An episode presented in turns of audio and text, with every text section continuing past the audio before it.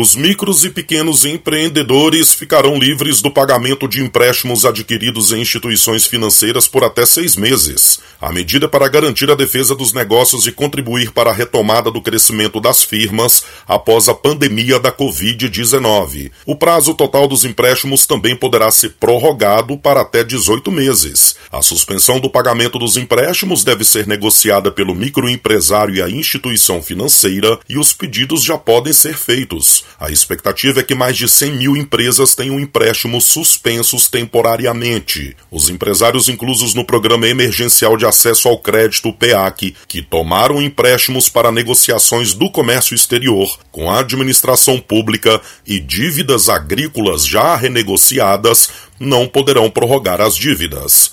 Reportagem Cristiano Gorgomilos